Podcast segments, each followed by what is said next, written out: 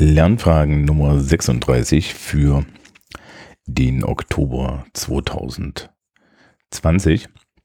Mit so einem leichten Bariton, weil die Schule hat wieder angefangen und ich bin noch nicht wieder fit, was das angeht. Einen wunderschönen guten Morgen euch allen. Ähm, wir machen ein bisschen Hausmeisterei vorne ran. Dieses medienpädagogische Jahr wird wahrscheinlich mit der Novemberfolge, die so eine Art Abschluss ist, enden.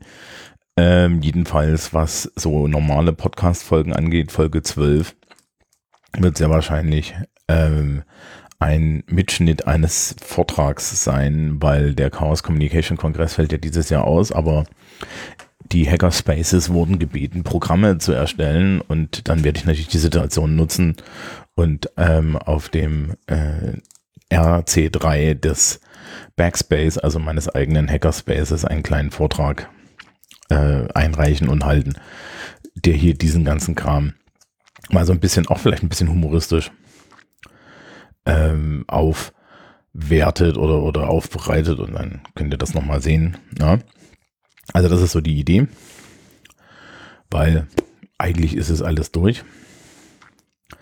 Und ähm, dementsprechend können wir, können wir jetzt dann das, das im, im November so ein bisschen abschließen. Ja. Gut. Dann geht's mal los mit dem Thema. Ähm, so, so, das ist jetzt hier schon so die Resterampe so ein bisschen. Ja, weil da sind so Sachen drin, die sind zwischendrin auch immer wieder gekommen, aber es ist mir jetzt im Laufe der ersten Schulwochen und im Laufe auch der, äh, der, der Fortbildungsaktivitäten, die ich so unternehmen musste, ähm, aufgefallen, dass man vielleicht nochmal oder dass, dass ich das nochmal irgendwie hier so schön konzise zusammenfassen kann. Die Folge wird jetzt auch nicht so lang werden. Ähm, wir haben klassische Kompetenzen, die bei denen uns neue digitale Medien viel, viel mehr helfen können, als wir das bisher gedacht haben. Insbesondere bei denen, wo ähm, äh, die, die Verteiltheit und Dezentralität der digitalen Medien ein Vorteil ist. Und diese Verbindung würde ich jetzt gerne noch auf, aufzeigen und aufmachen, auch damit so die, die Kolleginnen und Kollegen und, und Leute, die sich so mit dem Thema beschäftigen und das hier hören, so ein bisschen diese Epiphany haben, die ich da hatte. Ähm, fangen wir doch einfach mal mit den einfachen Sachen an. Also Produktionskompetenzen in dem Sinne, ja. Also sprich, ich kann irgendwas produzieren. Jetzt sehen wir schon, Schreiben ist nicht so die Sache. Schreiben geht auch sehr gut ohne. Ja, es gibt ja eine längliche Diskussion, Handschrift, nicht Handschrift, Tastatur, ja, nein und so. Ich glaube nicht, dass die beantwortbar ist, weil ähm, haptisches Schreiben, also Handschrift, ähm, eigentlich ein ganz andere, ein, ein ganz anderes Skillset ist und an einer ganz anderen Stelle nützlich ist als Schreiben mit einer Tastatur. Also äh, wer, es gibt sehr viele Menschen, die benutzen gerne ihr Smartphone, aber benutzen auch sehr gerne ein irgendwie mit, mit der Hand zu, zu beschreibendes, ähm, mit der Hand zu beschreibendes äh, Notizbuch. Ja? Da gibt es Gründe für. Ich habe mittlerweile zwei digitale Schulkalender, die automatisch befüttert werden und trotzdem schreibe ich meine, meine Stunden für die Woche einmal in ein großes gelbes Buch. Da gibt es Gründe für und diese Gründe, auf die sollte man vielleicht dann auch an der Stelle nochmal abheben. Ja, weil es ist nicht äquivalent. Also das äh, ist die erste Produktionskompetenz. Schreiben mit der Tastatur wiederum ist natürlich wichtig, weil eigentlich größere Teile unserer Welt nur noch durch Tastaturen bedienbar sind. Ja, und das sollte man dann halt schnell und effizient machen. Insbesondere, weil wir eine Degenerierung der Tastaturfähigkeiten dadurch sehen, dass viele Menschen heutzutage nur noch so Smartphone-Tastaturen kennen und das ist alles so ein bisschen schwierig, weil die sind halt eigentlich nicht effizient und vor allen Dingen besteht die Hälfte der Arbeit, die du damit hast, darin, der Autokorrektur zu erklären, dass du das Wort nicht gemeint hast. Ja, also das ist die erste Produktionskompetenz. Die nächste Produktionskompetenz ist Sprechen auf irgendeine Art. Ähm, da, da kann uns hauptsächlich sowas wie Podcasting als, als digitales Medium helfen. Ähm, das Aufnehmen von Sprache, das Produzieren von Beiträgen ähm, bei denen man dann einen bestimmten, na, eine bestimmte Ansprechhaltung, eine bestimmte inhaltliche Tiefe und so weiter zeigen muss. Ähm, war bisher nicht in unserem Repertoire so wirklich drin. Wenn man so Sprechleistungen in der Schule und, und im Bildungsbereich gesehen hat, dann war das entweder so der einzelne Unterrichtsbeitrag oder aber ein Referat. Ja, oder solche Sachen wie eine, eine irgendeine Art von, von Gruppendiskussion auf der Bühne, ja, also Debatte oder so. Das Problem dieser ganzen Formen war, dass ähm, die eigentlich so, so Einzeldarbietungsformen sind. Ja, ich kann jetzt also äh, relativ schlecht Menschen in so 25-Mann-Klassen plus kann ich nicht alle Leute das machen lassen. Das heißt, es gibt wenig Menschen, wenige Menschen, die produzieren und viele Menschen, die rezipieren. Und vor allen Dingen habe ich immer noch Zeitprobleme tatsächlich ähm, alle auf die Bühne zu kriegen und alle gleichwertig auf die Bühne zu kriegen. Und dann habe ich noch so soziale Interaktionsprobleme, weil man das ja eigentlich alles vor Schülerinnen und Schülern macht und so weiter. Die, die kann ich teilweise durch Audioaufnahmen, Podcasting, ähnliche Sachen ähm, nivellieren. Ja, das heißt also, ich kann halt hingehen und sagen, ja, hier pass auf, hier steht jetzt immer diese Studio rum und wenn ihr fertig seid, dann setzt ihr euch dahin und dann macht ihr das, ja, bevorzugt auch noch in einem zweiten Raum und schon ist alles super. Und das ist, glaube ich, so der Weg, äh, äh, wo man dann eine neue Produktionskompetenz lernt, nämlich äh, das freie Sprechen oder das sprechende Denken. Ähm, und da, da haben wir bisher immer ein bisschen das Problem gehabt, dass wir das nicht wirklich machen konnten. Ja, insbesondere auch nicht unter der Bedingung, dass es eine, eine, eine, Sicherung durch die Lehrkraft gibt, ohne dass man Anwesenheit haben muss. Das ist jetzt bei Audioaufnahmen einfacher. Ne? Gleichzeitig kann man natürlich auch einfach spielerischer sein, weil dadurch, dass ich halt eine Aufnahme mache, kann ich halt auf einmal auch die Formate ändern. Ja, Schülerinnen und Schüler hampeln ungern ähm, vor ihren Mitschülerinnen und Mitschülern live rum. Ja, aber haben wir überhaupt kein Problem, vielleicht in einem geschützteren Raum auch so ein bisschen zu spinnen, sozusagen. Ne? Das muss man vielleicht auch irgendwie mit auf dem Schirm haben. Okay, das, ja, das, das nächste ist dann irgendwie Textverständnis und so. Da helfen uns digitale Medien in, nur insofern, als dass wir mehr Texte heranschaffen können. Ja, also äh, ich wage sogar zu behaupten, dass ein haptisches Buch eigentlich besser ist. Ja. Ähm, aber gut kommen wir zu, kommen wir zu Dingen, die nicht so offensichtlich sind.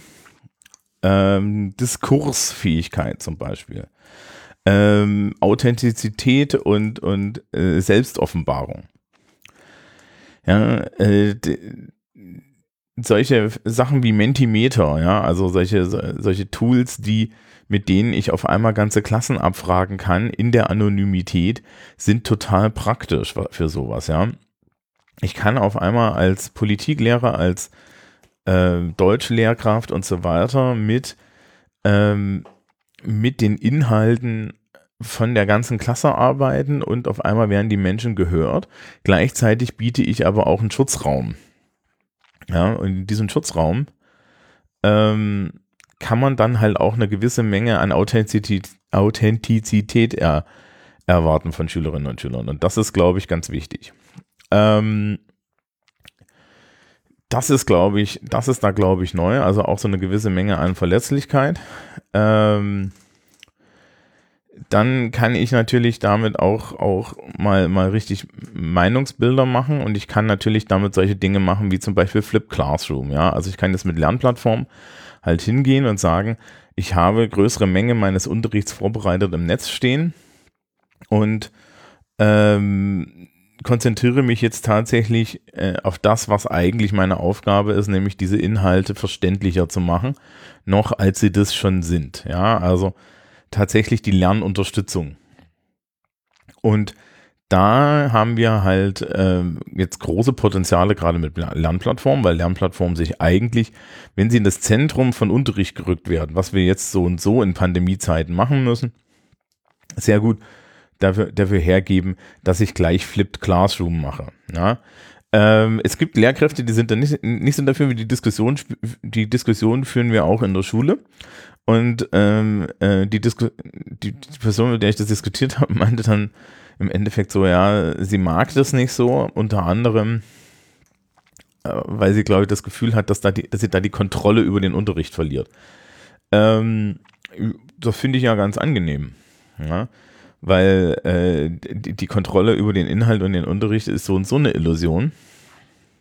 Und man kann natürlich immer sagen, ich muss meine Schülerinnen und Schüler dafür irgendetwas schützen, aber das tue ich ja mit der Materialauswahl, die ich für den Flip Classroom dann noch vorbereite. Also ähm, das sind, das sind solche Sachen. Äh, Flip Classroom heißt im Übrigen, ja, dass die Erarbeitungsphasen von Inhalten im daheim stattfinden und die Übungs- und Problematisierungsphasen im Unterricht. Ne? Also das, das Umgedrehte. Aus der Hausaufgabe, die so eine Verfestigung wird mit, mit zweifelhafter Provenienz und Wirkung, wird halt ein, eine, eine offen freigesteuerte Erarbeitungsphase. Ich werde das jetzt in Sozialkunde dieses Jahr machen.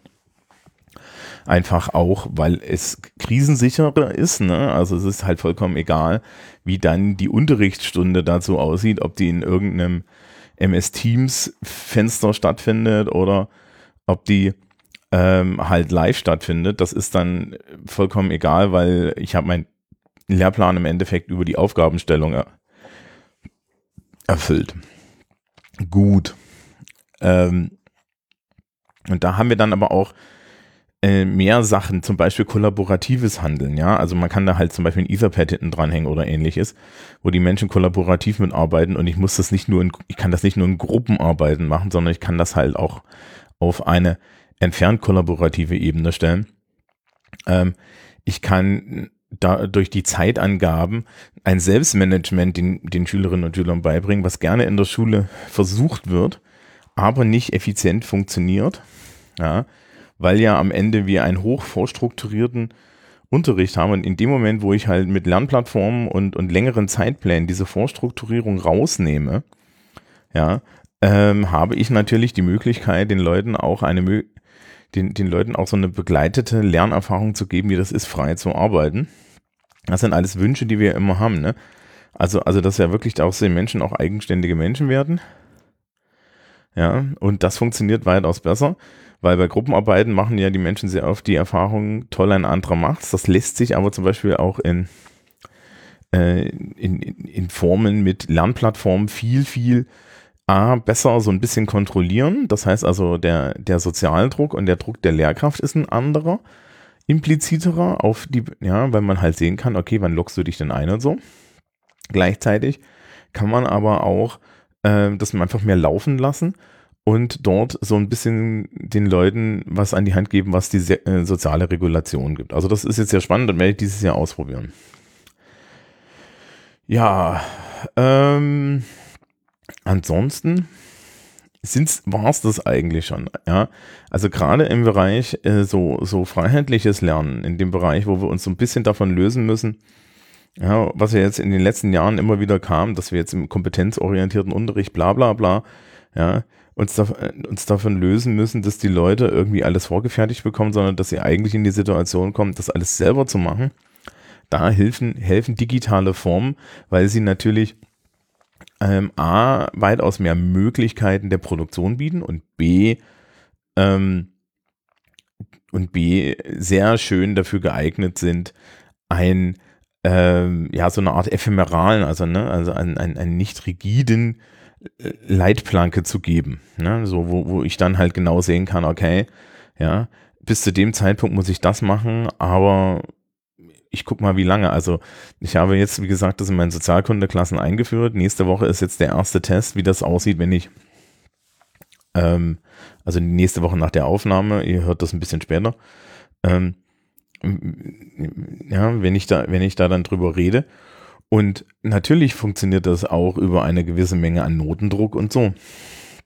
Gleichzeitig funktioniert es aber auch unheimlich gut darüber, äh, dass äh, dass die, die Menschen dann, glaube ich, die, die, die Idee haben, ich kann hier ja nicht mitreden. Ja. Und so weiter. Okay. Das waren, glaube ich, so meine etwas zusammengerambelten Gedanken noch zu diesem Thema. Man kann an der Stelle weiterdenken. Also, ja, man muss vor allen Dingen sich die Frage stellen, wie habe ich das bisher gemacht und welche Möglichkeiten habe ich denn, das jetzt besser zu machen? Ja. Und da bieten halt dann digitale Medien, neue Medien, äh, äh, mit denen wir im Unterricht umgehen, durchaus Chancen. Und manchmal helfen sie uns auch nicht. Und das ist dann vielleicht so die Idee. Wie gesagt, im November gibt es noch so ein bisschen einen Abschluss. Ja, das war's. Ich wünsche euch einen schönen Monat. Bis dann.